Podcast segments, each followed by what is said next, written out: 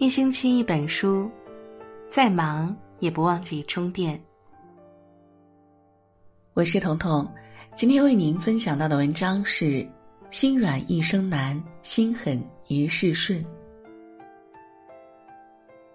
教父里有一句话：没有边界的心软，只会让对方得寸进尺；毫无原则的仁慈，只会让对方为所欲为。心软之人会吃更多的苦，咽下更多的委屈；心软之人成全的是别人，委屈的是自己。老话说：“欺软怕硬。”你愈是软弱，别人愈是得寸进尺，自己受到的伤害也就愈大。心软之人要会心狠，特别是对以下几种人：一、辜负自己感情的人。晏几道在他的《清平乐》里写道：“眼中前世分明，可怜如梦难醒。都把旧时薄幸，只消今日无情。”金粉世家里，金燕西是富家的一位公子，有钱有权；冷清秋是一位清贫的学生，贤良淑德。看惯了身边的娇艳女子，偶尔见到一朵清丽脱俗的百合花，便觉得与众不同。金燕西第一次见到冷清秋，就爱上了他，于是对他展开猛烈追求，想办法进他的学校当老师，靠近他，接近他，平时送鞋送袜，制造浪漫，租下他家隔壁的房子，开诗社博得好感。冷清秋在这声势浩大的示爱中看到了他的真诚，就接受了这份感情。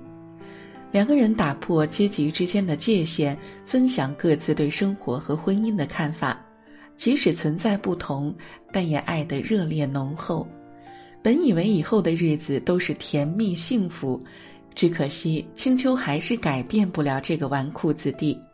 燕西虽然爱他，但更爱自己，最后还是辜负了青丘。新婚燕尔。金燕西多次彻夜不归，和朋友通宵打牌，害得青秋熬夜等她。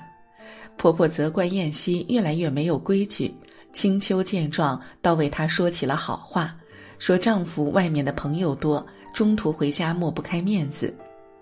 金燕西过惯了无拘无束、没人管教的生活。其实两人生活拮据。金燕西出去也照样给别人小费，而且金额很大，这惹得青秋很生气，觉得她完全不为这个小家考虑。但丈夫一直是个爱面子的人，出于这点，青秋摇摇头就算了。后期金家老爷子去世，家庭开始衰败，燕西的小家很快支撑不下去了。从来没有工作过的金燕西开始讨好前女友白秀珠。因为靠着他，自己能继续过上荣华富贵的生活。青秋知道此事之后非常生气，但金燕西解释白秀珠可以帮自己找到工作，现在正是他们小家缺钱的时候。青秋听完解释，无奈加上一丝心软，答应让他们继续接触。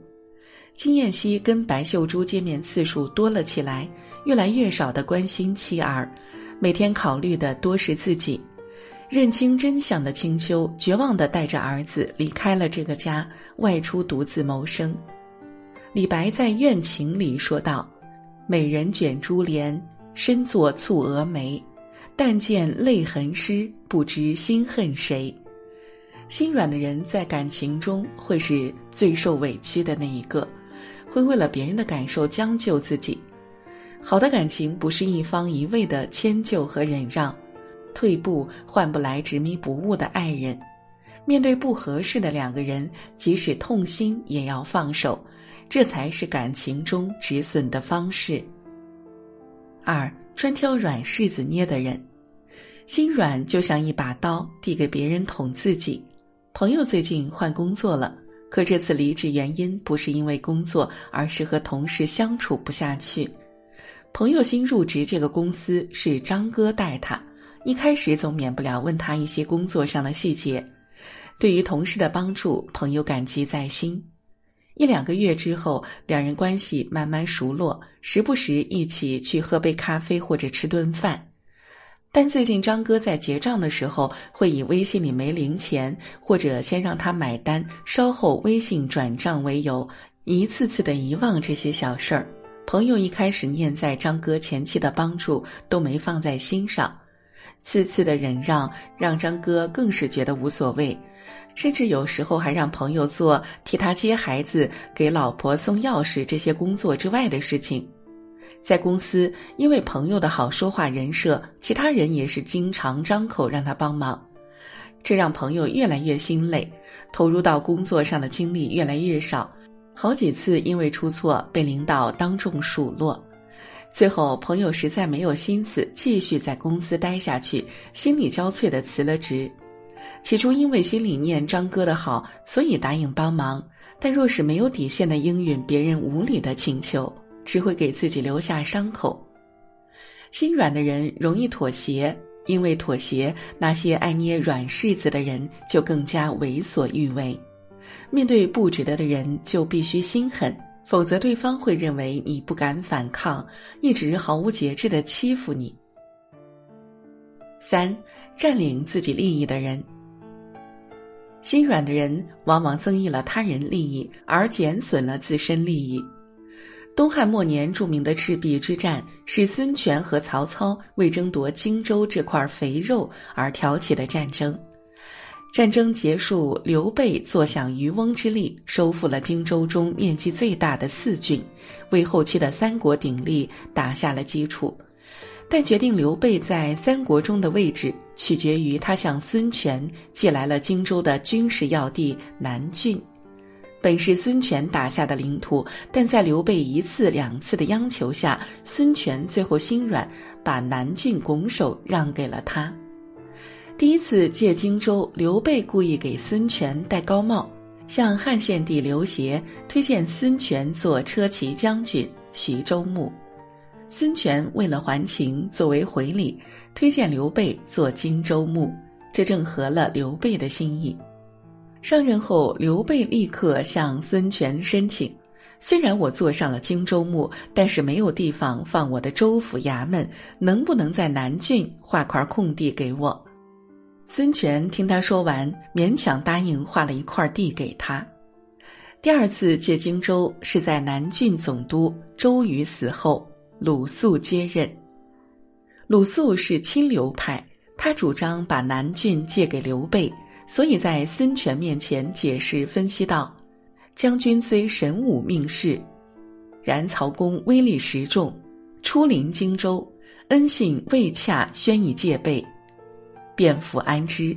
多操之敌，而自为庶党，计之上也。”孙权听鲁肃的劝说，权衡利弊，心一软，就把南郡借给了他。得到南郡的刘备，依靠江陵进入益州，占据天府之国，成立蜀汉，最后和东吴、曹魏三分天下。但后期孙权多次讨回南郡，刘备都不愿意归还，还多次上演哭戏。孙权听后也是生了恻隐之心，没有办法。老人常说：“长江九月开眉锁，莫把心机知病思。心软之人防不过心机深厚的恶人，坦诚之人算不过城府深密的小人。面对这样的人，不能有一丝一毫的心软，否则丢失的就是自己的利益。”四，对自己要心狠。网上有人问。如何看待心软这种性格？一网友回复：以前觉得心软很善良，现在觉得因为一时心软，一错再错，是害人又害己。对自己心软，有时候就是懒散；对别人心软，就是给对方再伤害自己的一次机会。因为很多伤害造成的本身原因，就是他天生如此，而你的底线一旦被打破，只有第一次和无数次。所以，心狠才是真正意义上对自己的心软。除了对他人心狠，还要对自己心狠，才能让自己更加优秀。对胆怯的自己心狠。电影《绿皮书》中有一句经典台词：“这世上多的是不敢迈出第一步的孤独之人。”演员杨迪在一次节目中提到过自己的父亲，说父亲的朋友总是有事儿没事儿给父亲发短信，不是让父亲安排出去玩儿，就是直接打电话说自己急用钱，向父亲求助，诸如此类。父亲也不能装作看不见。毕竟社交软件很广泛，总能联系到他，而且父亲也张不开拒绝的口，自己很是苦恼。与他人交往中不敢拒绝别人，恰恰是在为难自己，让别人顺心了，反过来给自己添堵。对太舒适的自己心狠。作为全球最大的咖啡连锁店。星巴克之所以取得今天的成绩，离不开创始人对自己的心狠。舒尔茨年轻时从北密歇根大学毕业后，进入当时著名的施乐驻纽约工作。因为业绩优秀，很多公司挖他。即使跳槽到下一家公司，也仅用十个月就做到了总经理的位置。但他不甘现状，觉得这样的环境太过舒适。这才有了后期加入创业公司星巴克、收购星巴克、壮大星巴克的故事。正如马伯庸所言：“舒适区之外才是更大的舒适区。”温水会让人不思进取，想要突破，必须去见新的事物。对妥协的自己心狠。之前网上爆出一个新闻：一位已婚女士。在婚后长时间遭受丈夫家暴，起初因为想保留家庭的完整，一直忍受让步，在一次次退让下，丈夫仍不知悔改，非常失望的她申请了离婚。离婚后以为逃出了痛苦的日子，谁成想丈夫一直纠缠不断，不是下跪给她赔罪，就是拉着孩子前来复合。